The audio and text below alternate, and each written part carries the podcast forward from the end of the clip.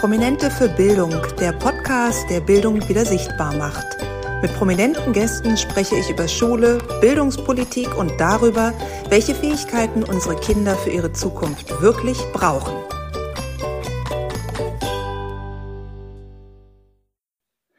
Herzlich willkommen bei einer neuen Folge Prominente für Bildung. Ich freue mich sehr, dass heute Julian F. M. Stöckel bei mir zu Gast ist. Er ist Entertainer, Moderator und Schauspieler. Und lieber Julian, ich danke dir, dass du es geschafft hast, in deinen engen Zeitplan 30 Minuten für Prominente für Bildung einzubinden.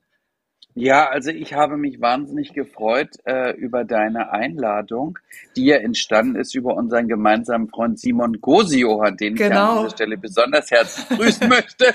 Und ähm, ich meine, weißt du, wenn du mich fragst, als die letzte lebende Diva, die Jaja Gabor von Westberlin, ob ich mit dir über Bildung sprechen möchte, fühle ich mich in erster Linie erstmal so gebauchpinselt, weil ich davon ausgehe, dass du denkst, ich bin wahnsinnig tiefgründig und gebildet. Absolut. Das freut mich extrem.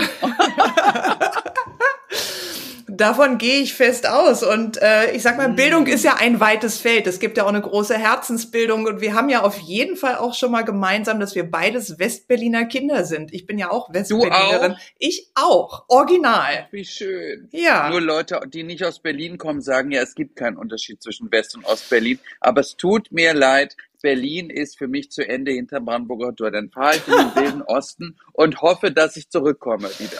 Aber ist das nicht verrückt, dass sich das in den ganzen Jahrzehnten mittlerweile vom Gefühl her nicht verändert hat? Das ist doch echt eigentlich ein Ding. Ja, es, es ist, es, es liegt, glaube ich, auch äh, an der Natur der Sache, dass wir natürlich alle als echte Berliner, von denen es ja sowieso nur noch, äh, äh, du kannst ja an drei Händen abzählen, ja. gibt in Berlin. Und ähm, wie gesagt, ich komme aus einer wirklich tief, tief sitzenden Westberliner Ärztefamilie und meine Mutter zum Beispiel sagt, auch heute noch, obwohl die Mauer so lange schon weg ist, wenn ich sage zum Beispiel, du, da ist das und das in, in Prenzlauer Berg, da sagt meine Mutter, nee, da fahre ich nicht hin. Da kriege ich überhaupt keinen Parkplatz. Das ist im Osten, da fahre ich nicht hin.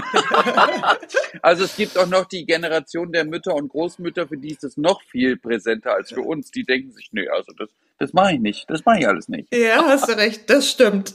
Sag mal, lass uns doch direkt mal einsteigen. Du hast ja so ja. schön gesagt, du als letzte äh, Diva Westberlins. Wie war denn das in deiner Schulzeit? Wie viel Diva durftest du denn da sein? Oder wie konntest du deine Persönlichkeit an der Schule so ausleben? Weil ich sag mal, das waren ja schon andere Zeiten damals noch. Und diese Individualität, die heute ja deine große Stärke auch ist, ähm, ich kann mir vorstellen, dass du damals auch oft angeeckt bist. Oder wie hast du deine eigene Schulzeit so erlebt? Also der Witz ist, ob du es mir nun glauben magst oder nicht. Ähm, ich war natürlich äh, in meiner Schulzeit niemals derjenige, der heute vor dir sitzt. Also ich war mhm. ja wahnsinnig introvertiert. Ich war zwar ein bisschen ähm, freaky unterwegs, also im Sinne von eher modischer Natur. Also ich hatte zum Beispiel orangene Jeanshosen an mit einer hellblauen Strickjacke und einem Seidentuch in lila. Also ich sah mhm. schon äh, ein bisschen eigenartig aus, glaube ich, in Betrachtung der anderen Schüler. Hm. Ich habe mich aber gar nichts getraut, war introvertiert, war eigentlich, lebte so ein bisschen in einer Art Glocke, beziehungsweise in meiner eigenen Welt und habe eigentlich immer davon geträumt, berühmt zu werden, habe aber nie geglaubt, dass das irgendwie auch nur ansatzweise funktionieren könnte und habe meine Schulzeit eigentlich eher dadurch äh, überstanden, dass ich in einer Art Traumwelt lebte, die ich mir selbst gebaut habe. Und mhm. die habe ich manifestiert, indem ich pausenlos in der Schule Bunt und Gala gelesen habe, in der Hoffnung, umso öfter man es liest, umso mehr kommt man denen entgegen, wo man eigentlich hin möchte. Und ich wollte ja nicht die Apothekenumschau lesen, deswegen habe ich lieber das gelesen. Und ähm, ich glaube, es hat mir ein bisschen geholfen, meine Schulzeit ähm, auch mit ein bisschen Humor und ein bisschen Spaß zu überleben. Wie viele Jahre Schulzeit hast du denn selber erlebt? Also wir haben ja die sechsjährige Grundschule in Berlin, Brandenburg und wenige andere Bundesländer auch. Wie ist es danach für dich weitergegangen? Genau, ich war auf der Grundschule in Tiergarten, auf der Gotzkowski-Grundschule, die heute Miriam Makeba Schule heißt. Dann bin ich, weil ich hatte, ich bin wahnsinnig äh, schlecht behandelt worden von einigen meiner Lehrern, mhm. weswegen mir mein Klassenlehrer eine Hauptschulempfehlung ausgesprochen hat, die aber meine Mutter, und da muss ich ihr heute noch dafür danken, absolut nicht toleriert hat, hat gesagt, mein Sohn ist nicht so dumm, wie Sie glauben, und wollte mich auf die Realschule schicken. Und da das damals noch so war, wenn man nicht die richtige Empfehlung hatte, war es eigentlich fast unmöglich, dann auf die Realschule zu kommen. Ja. Und durch eine Freundin, eine gemeinsame Freundin von uns, bin ich empfohlen worden an die Georg von Giesche Realschule. Das ist die Schule, wo Marcel Reich-Ranitzky sein Abitur gemacht hat. Denn die mhm. Realschule Georg von Giesche war, bevor sie äh, Realschule war, Gymnasium. Und da hat Marcel Reich-Ranitzky sein Abitur gemacht. So, okay. und dann sind wir da hingegangen. Und der Direktor der Realschule, Herr Scholkmann, ich werde es mein Leben nicht vergessen, guckte meine Zeugnisse, guckt so durch und sagt, guckt mich so an, guckt mich nochmal an und sagt dann, Sie haben eine 5 im Sport. Wie geht das? Sage ich, wieso fragen Sie das? Sagt er, naja, Sie sind doch so schlank. Sie scheinen sich bewegen zu können. Sie ja. scheinen keine körperlichen Einschränkungen zu haben und auch sonst keine Probleme. Wieso gibt Ihnen Ihr Lehrer eine 5 in Sport? Mhm. Dann sage ich, naja, wenn ich Ihnen jetzt sage, dass mein Lehrer mich nicht leiten konnte, würden Sie mir das glauben? Mhm. Und er sagt so, wissen Sie was? Was die Kollegen im Schulwesen machen, interessiert mich überhaupt nicht. Aber ich glaube, sie können mehr als das, was ihre Noten über sie sagen.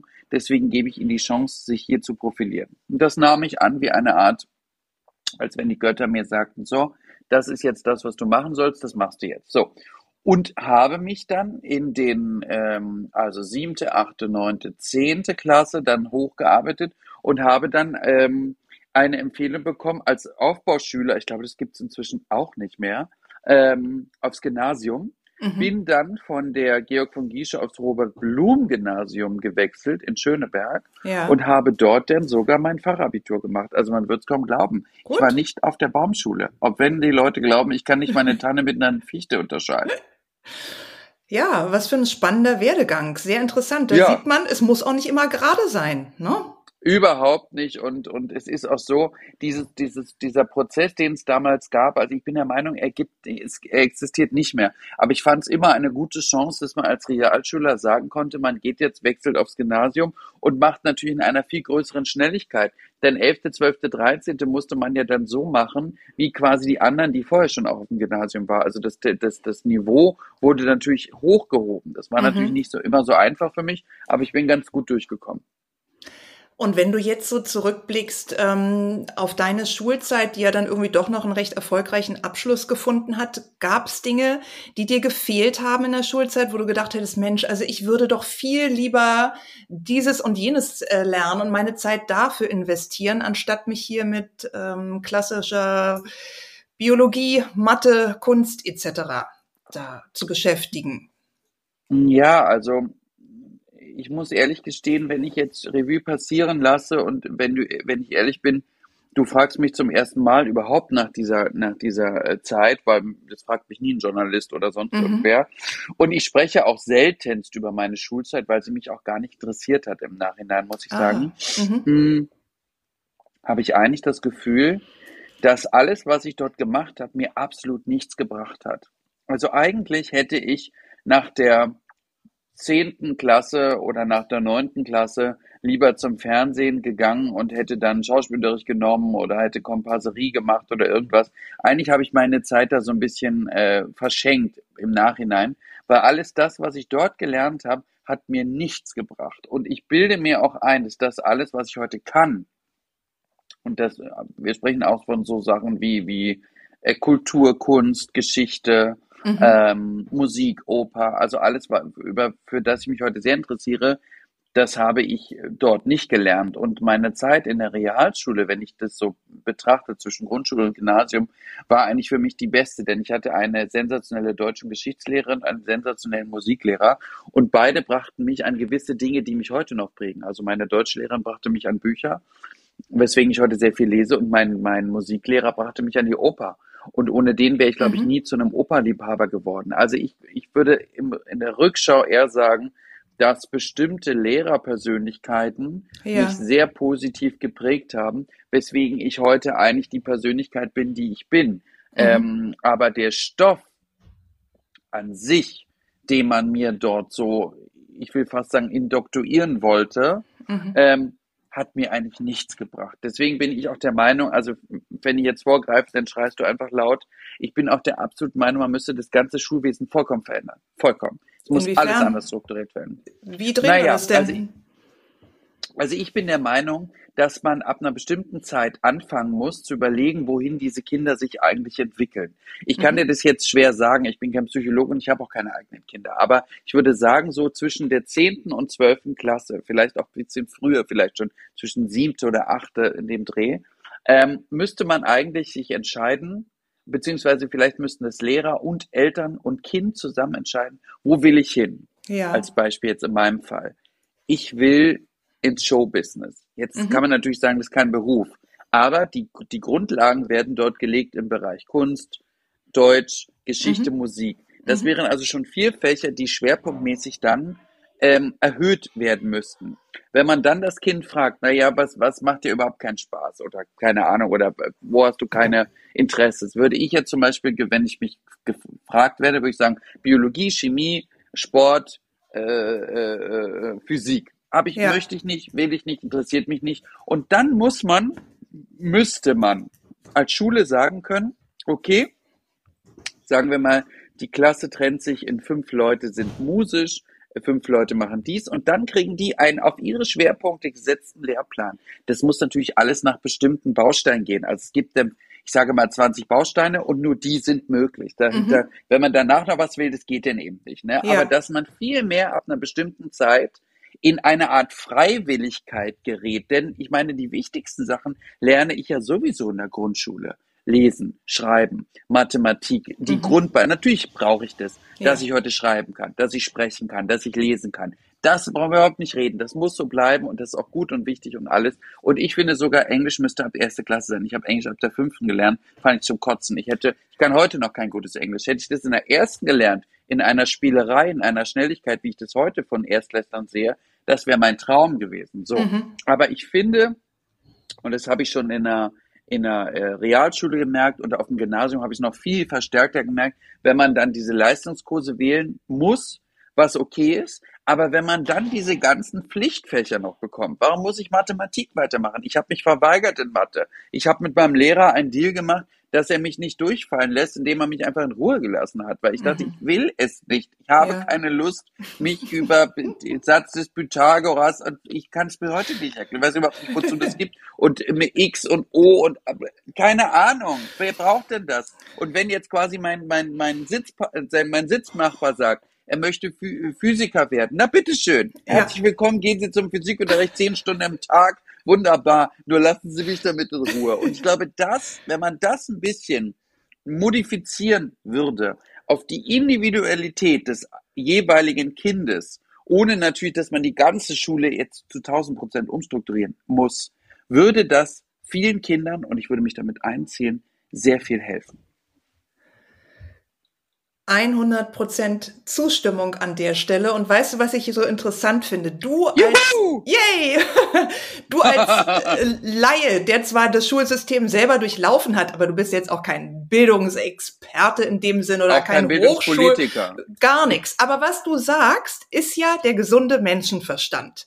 Also, was, Und genau. in deinem Kopf geht es darum, Schwerpunkte zu setzen, um einfach mehr individualisieren zu können, sodass jedes Kind so sein Potenzial in den Bereichen ausschöpfen kann, wo es das gerne möchte. Verstehe ich 100 Prozent so und ist auch ein Dauerthema hier im Podcast, weil das ganz viele reklamieren und sagen, warum kann das denn nicht so besser angepasst werden? Und das wäre jetzt gerne an der Stelle meine Frage, die ich dir geben würde. Ich meine, deine Schulzeit, meine Schulzeit liegt dir schon ein paar Jahrzehnte zurück und was du gesagt hast, macht 100%ig Sinn und wird ja auch ist ja so ein bisschen Common Sense und wird so angesehen. Warum sind diese Veränderungen denn so schwer zu erreichen? Warum ist immer noch so diese Differenzierung da? Warum wird das nicht wirklich mal so aufgebrochen, wie du es gerade eben so super easy und übersichtlich beschrieben hast? Im Sinne von hier 20 Module, jetzt einfach mal so platt gesprochen und dann gibt's da die Wahl. Darüber hinaus nicht, aber in dem Bereich kann jeder gucken,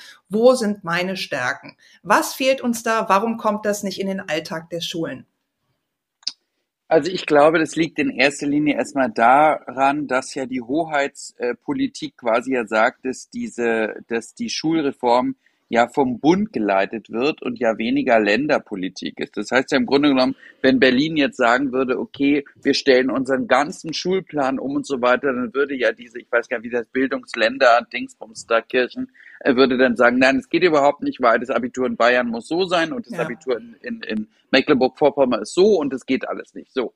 Das bedeutet, ich glaube, am Ende des Tages, dass zu viele Leute dort mitmischen dann haben wir, glaube ich, in diesen Ebenen auch ganz oft so viele Leute, und ich meine es gar nicht so böse, wie ich das jetzt sage, immer die ewig Gestrigen, die so ein bisschen immer glauben, naja, es ist aber viel wichtiger, äh, dass sie das alles lernen und dass sie nicht äh, Individualität leben und so weiter. Und ich meine jetzt mhm. gar nicht so Diversität, das ist ja schon, oh mhm. Gott, bis wir da ankommen, dann leben wir wahrscheinlich gar nicht mehr. Aber ich glaube, es ist ja gar nicht so schwierig, denn ich bilde mir ein, ab der siebten Klasse ungefähr, vielleicht auch schon ab der sechsten, habe ich angefangen, Interessen zu entwickeln für mich und meine Person. Das bedeutet, warum kann die Schule nicht auch in dieser Zeit, und das können ja von mir aus auch Psychologen mitgestalten, ja. dass Psychologen sagen, ja, ähm, Kinder entwickeln äh, Interessen, Eigenschaften, bla bla bla in dem Alter mhm. von bis, aha, ab dem Zeitpunkt müssen wir denn diese Module machen. Und wie ich das jetzt eben so selbst, ich habe lustigerweise im Vorfeld unseres Gesprächs nicht darüber nachgedacht, ich habe das in der Sekunde entwickelt, ja. wie ich es dir gesagt habe, ein mhm. 20-Baustein-System. Mhm. Und da werden ja alle irgendwo reinpassen, in irgendeiner mhm. Art und Weise. Ja. Und ähm, ich glaube halt, dass ähm, wir heute sowieso in einer Zeit leben, jetzt werde ich ein bisschen verallgemeinernd, aber in der wir sowieso, und das gilt auch für mein Geschäft, das Showbusiness, ganz wenig Leute nur noch haben, die wirklich Mut haben, was zu ändern. Alle mhm. haben immer Angst um ihren eigenen Platz. Alle haben Angst um ihre eigene Karriere. Jeder glaubt, wenn er jetzt etwas macht, was die anderen erstmal als, als Anstoß anmaßend, äh, zu groß, zu, zu, zu, zu, zu, wie auch immer findet, dann rückelt es an dem eigenen Platz. Aber wenn wir nur noch umringt sind von Menschen, äh, die keinen Mut haben, eine wirkliche Veränderung mal durchzusetzen, na, wo kommen wir denn dahin eigentlich? Und ähm, ich finde auch, wenn ich das ergänzend noch sagen darf, wenn ich überlege, ich bin selbstständig seit meinem, seit tausend Jahren schon, ich weiß ja nicht wie lange schon. So. Kein Mensch hat mir beigebracht, wie ich mich krankenversichere.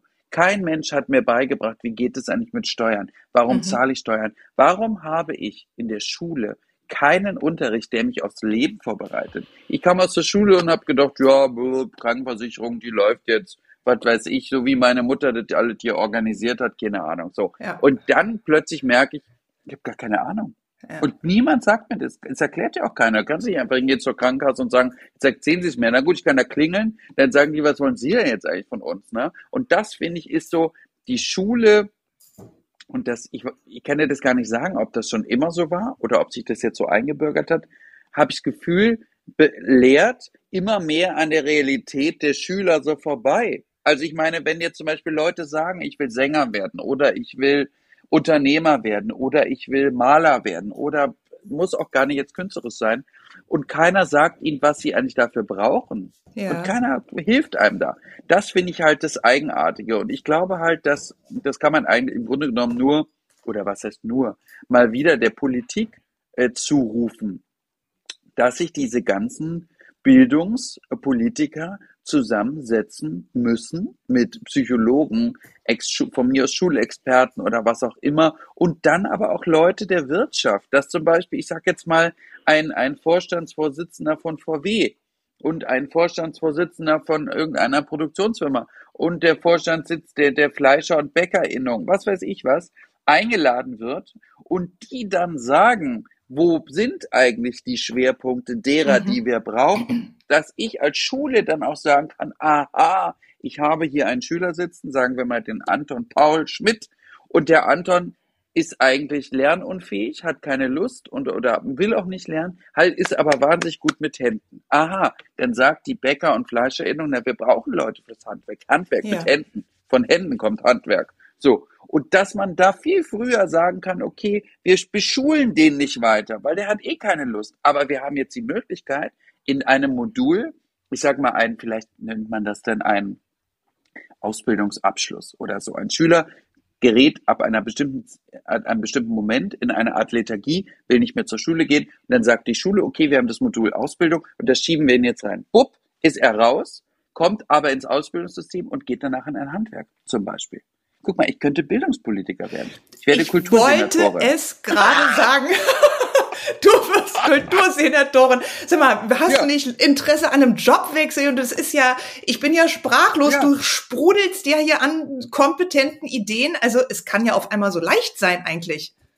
Du hast völlig recht. Ich bin so ja? wahnsinnig kompetent. Ich könnte fast in Ohnmacht fallen jetzt vor lauter. Ich sag dir mal was. Und der Witz ist ja, dass meine Mutter hat ja über 20 Jahre im Bundestag gearbeitet und war Büroleiterin von führenden, sehr führenden Politikern. Ich bin also immer schon bildungsnah und auch politiknah aufgewachsen und ähm, habe ja inzwischen sehr viele gute Kanäle. Ich bin sehr gut befreundet mit Wovereit, mit der neuen Bürgermeisterin Kai Wegner und so weiter und so fort. So, ich kenne die ja alle. Mhm. Aber wenn du denn tief reinblickst, und ich habe dort öfters schon tief reingeblickt, in diese Politik, in dieses Geschäft, ich sage dir, da will man nicht hin. Mhm. Also du stehst ja Glaube pausenlos am Pranger. Du ja. wirst pausenlos beschossen und ich sag mal so, natürlich, du hast ja völlig recht, ich bin wahnsinnig gebildet, wahnsinnig gute Ansätze, kann Absolut. sofort Kulturstaatsministerin werden. Claudia Roth muss ihren Schreibtisch räumen jetzt. Ähm, aber dieses, wenn du denn eine Sache falsch machst und dann von den Leuten, beziehungsweise auch aus den eigenen Reihen so beschossen wirst nach dem Motto, na, was macht die denn da oder was macht der denn da? Das würde mir keinen Spaß machen. Und ich glaube, man würde dann ganz schnell sagen, okay, die Stöckel muss weg, weil die ist so renitent und frech. Das geht überhaupt nicht. Und ich würde, ich hätte auch keine Lust, mich anzupassen an irgendwelche Sachen, sondern ich würde mein Kulturstaatsministerium so führen, wie ich es für richtig halte. Und wenn jetzt zehn Experten sagen, das geht und ich sage, wie bitte?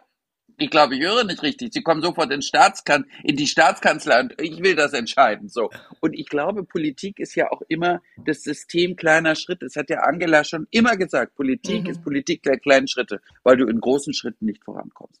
So ist es auch wahrscheinlich mit der Schulpolitik.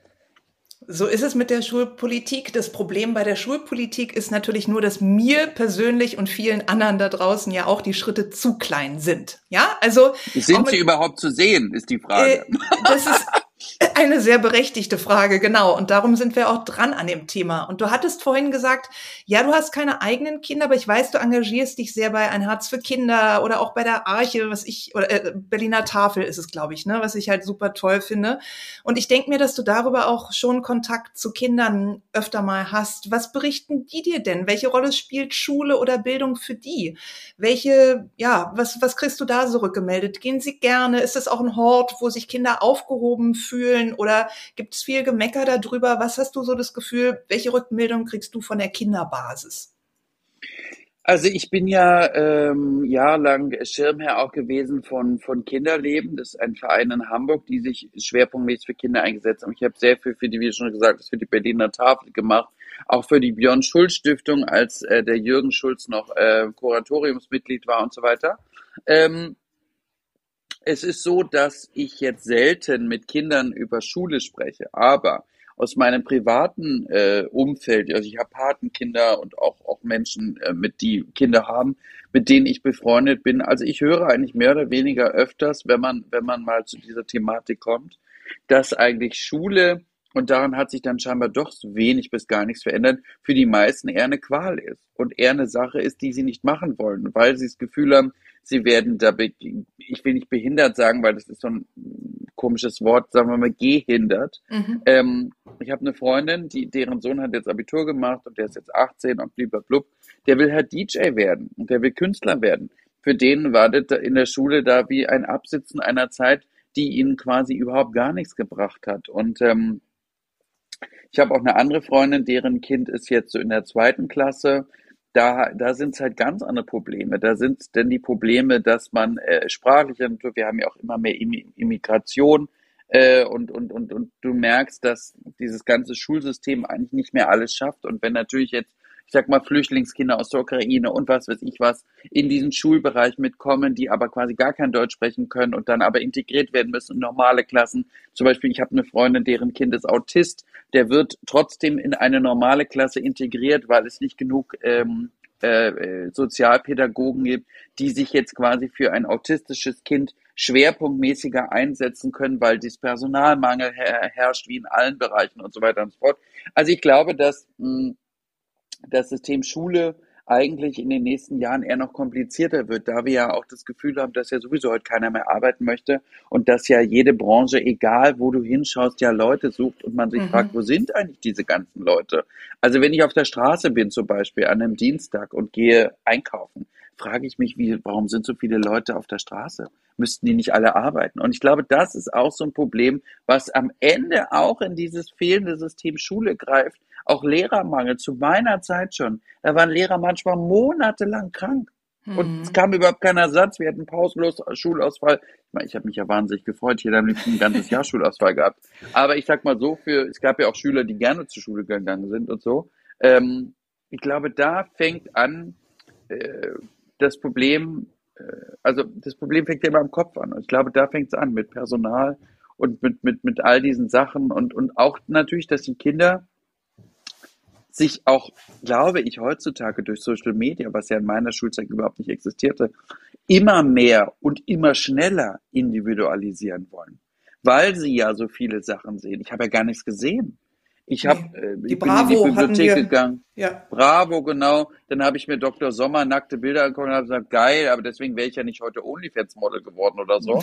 so, oder ich bin in die Bibliothek gegangen und habe mir eine Videokassette ausgeliehen. Ja. Aber ich habe ja von der Welt gar nichts mitbekommen. Deswegen habe ich ja Bunt und Gala gelesen, weil ich dachte, aha, so sieht die Welt im Showbusiness aus. Mhm. So und und heute sehen die ja auf TikTok, sie wollen Influencer werden, sie wollen TikToker werden und haben ja auch das Gefühl, dass man dadurch Millionen verdient.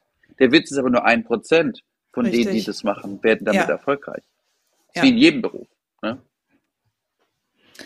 Ja, also das sind viele Dinge, die du da so in die Waagschale wirfst, die ich auch sehr wichtig und interessant finde. Und ich merke aber doch, dass du hast ein bisschen erzählt, auch von deinem Hintergrund mit deiner Mutter und so, aber dein Herz schlägt schon auch für Bildung. Fühle ich das richtig, Julian? Also, dass du wirklich sagst, die Bildung ist schon zentral und das ist eigentlich auch so der Kern unserer Gesellschaft. Und da müssen wir gucken, wie die Reise weitergehen kann.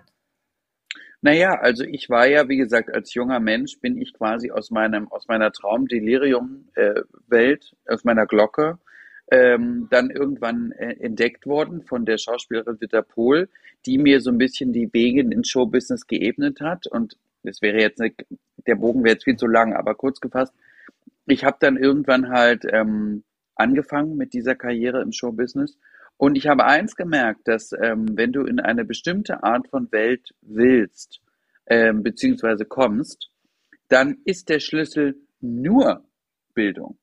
Denn du wirst eingeladen zu Dinnerpartys, zu irgendwelchen Empfängen, zu irgendwelchen Veranstaltungen, wo du teilweise auf Menschen triffst, die noch viel, viel mehr können als du selbst. So, wenn mhm. du also unter mangelnder Bildung leidest, unter mangelnder Vorstellung von Kultur, von Kunst, von Musik, von Showbusiness, von Politik und so weiter und so fort, dann wirst du gar nicht wahrgenommen. Und es ist ja so, es fängt ja an, der erste Eindruck zählt immer das, das Äußerliche. Wie bist du angezogen? Wie siehst du aus?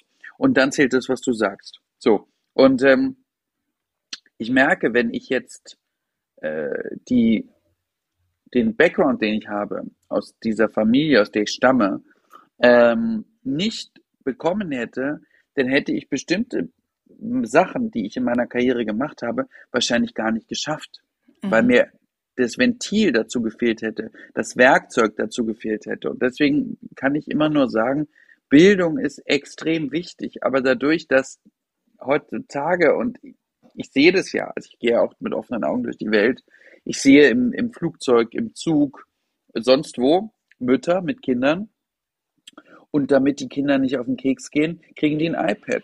Und dann spielen sie da sieben Stunden irgendwas oder WhatsApp oder YouTube ja. rauf und runter und so weiter.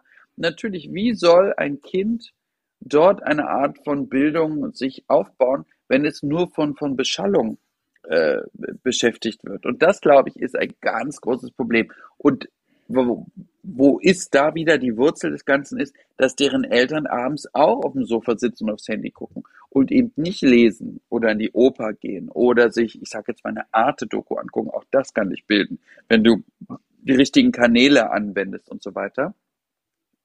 Und das glaube ich in der Gänze, jetzt ein bisschen pauschal gesagt, fällt uns jetzt gerade so wahnsinnig auf die Füße, weil wir jetzt merken, oh, wir haben jetzt kommende Generationen, die so bildungsfern groß geworden sind, weil man sie einfach auch so ein bisschen hat laufen lassen. Und jetzt schauen alle, ach komisch, die ganzen, es gibt so viele äh, junge Leute ohne Ausbildung, ohne Schulabschluss, ohne sonst irgendwas, ohne Lust, ohne Interesse. Wie kommt denn das? Und jetzt stehen sie alle da, drehen mit, mit drehen so Däumchen.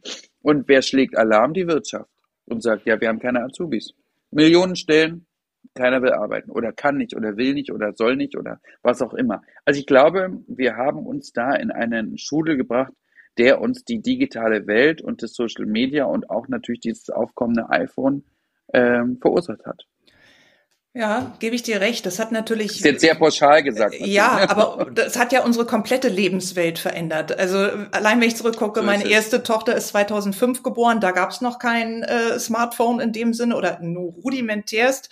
Meine Zwillinge ja. 2015 wachsen in einer ganz anderen digitalen Welt auf. Ja. Das ist einfach so. Es liegen zehn Jahre dazwischen. Zehn das Jahre. ist ja in der digitalen Welt wie 30 Jahre. Ist so, ganz genau. Aber weißt du, auf der anderen Seite gibt es auch immer wieder, egal ob von meinen großen Kindern oder von anderen, immer wieder dieses Feedback, erklärt's uns doch auch mal in der Schule. Also es ist einerseits ja. dieser Vorwurf, ja, die, die, die scrollen und gucken und das tun sie auch in Teilen, aber wirklich auch die Anleitung zu geben und eine Hilfestellung und zu erklären, wo sind vielleicht auch die Gefahren, welchen Nutzen bringt das alles natürlich auch. Da hätte die Schule ja auch ganz viele Chancen, wo sie einsteigen kann. Denn ich denke, die Kinder, auch die Jugendlichen, die wollen in Teilen schon lernen, aber die wollen Sachen lernen aus ihrer Lebenswelt, Dinge, die sie interessieren und nicht unbedingt das, ja, ja. was der Rahmenlehrplan dann mit 10, 11, 12 bis 18 vorsieht. Ja, und ich denke, aber was, ja. Aber was, was machst du denn, um deine, um deine Kinder in eine gewisse Bildungsnähe zu bringen? Was machst du? Nimmst du denen die Handys weg und sagst, jetzt ist Schluss mit TikTok oder, oder wie bringst du denen das bei? Ähm, ich habe als die, also ich habe ja zwei ältere Kinder, die sind jetzt 18 mhm. und knapp 16 und die Kleinen sind acht. Ähm, zum einen habe ich geguckt, dass sie möglichst spät die großen ersten Handy bekommen. Möglichst spät, mhm. ja, was heißt das heutzutage? Also ich sag mal, ab der fünften ja, Klasse genau. wird's gefühlt schon so ein bisschen kritisch, weil dann kommst du in diese Schleife, alle haben aber und ich will auch und so ja, weiter ja. und so fort. Und die anderen dürfen das auch alle. Sowieso, die anderen dürfen ja immer alles mehr. Das kennen wir ja selber auch, ja. Aber. Äh, weißt du, ich finde, ich bin kein Freund davon, Dinge zu verbieten, sondern ich erkläre es ihnen dann. Also irgendwann haben sie es bekommen und ich habe mit ihnen darüber gesprochen, was sind die Gefahren, was dürft ihr machen, was dürft ihr nicht machen? Hat das immer geklappt? Nein, das hat nicht immer geklappt. Das ist eine Illusion. weißt du, es überhaupt nicht. Ich hab's ja erklärt, aber die halten sich nicht dran, tun sie nicht. Und eine Zeit lang, sage ich dir ganz ehrlich, als sie es nicht hinbekommen haben oder auch unabhängig voneinander, da habe ich die Handys dann auch eingesammelt. Und ich sammle es bei meinem Sohn, der jetzt 16 ist, immer noch in der Nacht ein. Das heißt, zum Abend Nein. kommt doch zum Abend kommt das Handy weg und der Laptop auch. Aber schau, der ist gerade 16 General geworden. Viola hat jetzt packt die, packt die Handys ein. So, Schluss jetzt. Nein, aber es ist doch so, wie so, guck mal, ein Teenager zu Hause, ja? Alle, die jetzt so einen Teenager zu Hause haben, die fühlen mich jetzt. Die kriegst du ja nicht aus dem Bett. Die sind fix und fertig morgens, weil sie einfach einen komplett anderen äh, Hormonhaushalt gerade haben. Die können nicht mal was dafür. Aber wenn ich jetzt so ein Kind noch unkontrolliert bis eins, zwei, weiß ich nicht, am Handy lasse, was soll denn dann bei einem Schultag noch rumkommen? Weißt du, ja, und. Du ehrlich gesagt, darüber habe ich noch gar nicht nachgedacht. Also was mir ja auch immer auffällt, ist so, und da muss ich mich sagen, kann ich mich gar nicht rausnehmen. Mir fällt es auch manchmal schwer. Ich sitze klar, am Computer, natürlich. schreibe Rechnungen oder, oder, oder mache irgendwas anderes oder schreibe einen Text oder eine Moderation und dann kommt eine WhatsApp. Mhm. Lese ich. Bin ich raus. Dann klar. lese ich den Text, den ich vielleicht gerade auf dem Computer getippt habe, nochmal aha, nee, falsch, schon zwei Flüchtigkeitsfehler, nochmal, bupp. Mhm. So, also ich meine auch für uns, ich sage mal, Ältere, wobei ich jetzt nicht sagen, dass wir uralt sind, aber nicht mehr im Schulalter, die Konzentration fernzuhalten von diesem Handy, ist eine große, ist eine große Aufgabe ja. für jeden, also auch Eltern. Absolut. Da, genau so ist es. Und ich denke, gerade als Eltern müssen wir dann auch einfach gucken, dass wir eine gewisse Vorbildfunktion haben. Dass wir zum Beispiel, wenn ich das auf meine Familie beziehe, wenn wir essen, gibt's keine Handys am Tisch. Ja, dann sitzen wir zusammen ja, da und gut. wir unterhalten uns. Wir fragen, so wie war, wie war euer Tag? Wer hat das erlebt? Manches ist gut, manches ist schlecht und so.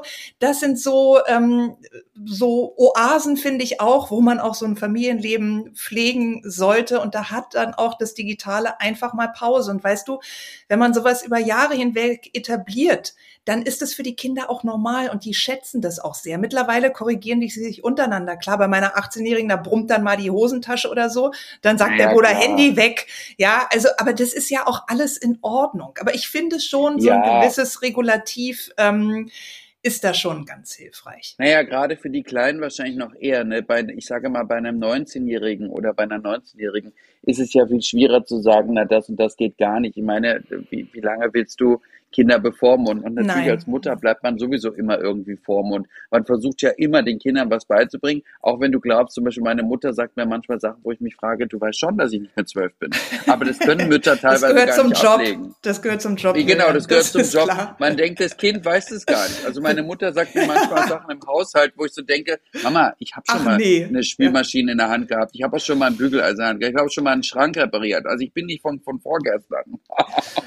Nee, das, das stimmt. Aber es ist auch so bei meiner 18-jährigen Tochter, die hat auch kompletten Freilauf. Aber ich habe die Jahre davor einfach versucht, darauf zu verwenden, ihr diese Balance auch zu erklären. Und auch, das ja, finde ich das Wichtigste, weißt du, einfach zu schauen, guck mal, im Gespräch zu sein, wie fühlst du dich denn auch, wenn du es wegtust? Ne? Guck doch mal mit dem Buch und so machst doch einfach mal einen Flugmodus, wenn du dich jetzt ausruhen willst. Also von daher, so mittlerweile sagt mein Sohn auch abends, Mama, hier ist mein Handy. Und ich rede jetzt auch nicht von 20 Uhr, sondern später, aber so, dass ich weiß, er kriegt eigentlich noch genügend Schlaf und hat Zeit zum Runterkommen.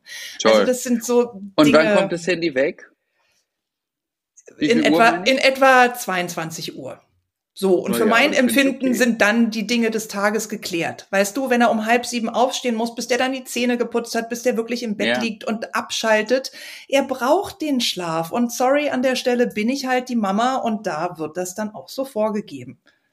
Naja, und das Ding ist ja, ich kenne es ja von mir selbst manchmal lege ich mich ins Bett und schaue nochmal aufs Handy. Und durch dieses blaue Licht, dieses Handylicht, das ja. zerstört ja im Körper diese, diesen Schlafprozess, dieses Melatonin Richtig. oder wie das heißt. So, ja. und dann bin ich wieder wach. So, und dann schlafe ich erstmal nicht ein. Und das ist ja eigentlich das größte Drama. Kenne ich, klar, komplett. Und ich denke, wenn wir jetzt nochmal zurückgehen auf die, auf die Schulen, auf die Bildung, ist das was mhm. ganz Wichtiges, was wir Eltern machen können, nämlich unsere Kinder auch vorbereiten zu Hause, dass sie aufnahmefähig und sind. Erklären. Und dazu gehört erklären, definitiv. Dazu gehört eine handyfreie Zeit, dazu gehört auch ein gutes Frühstück, um einfach vernünftig in den Tag zu starten. Und dann sind wir aber natürlich trotzdem noch im Bereich der Bildungspolitik, wo du mir und uns heute so wundervolle Ansätze gegeben hast. Und ich ja, danke dir. Ich als neue Herzen. Bildungsministerin. Mensch, Julian, guck mal, direkt noch einen neuen Job gefunden. Also vielen, vielen Dank für deine Zeit, für deinen Output und ich freue mich, wenn wir da weiterhin im Gespräch bleiben, weil ich glaube, du hättest noch ganz, Sehr ganz gerne. viel zu dem Thema zu sagen. Sehr gerne. Also ich danke dir und herrlich auch mal über ein Thema sprechen zu können, über das mich sonst nie ein Journalist fragt. Weil wer, welcher Journalist interessiert sich auf meine Meinung für Schule und Bildung? Deswegen, ich freue mich da riesig und sage Dankeschön. Und ja, jederzeit wieder, wenn du, wenn du mich brauchst, als neue Ministerin. Ist kein Problem. Da wende ich mich vertrauensvoll an dich. Ich danke dir bitte, vielmals. Bitte, bitte. Sehr gerne. Das war Prominente für Bildung, der Podcast, der Bildung wieder sichtbar macht. Für mehr Informationen besuche meine Homepage Viola Patricia Hermann oder folge dem Podcast auf Instagram at Prominente für Bildung.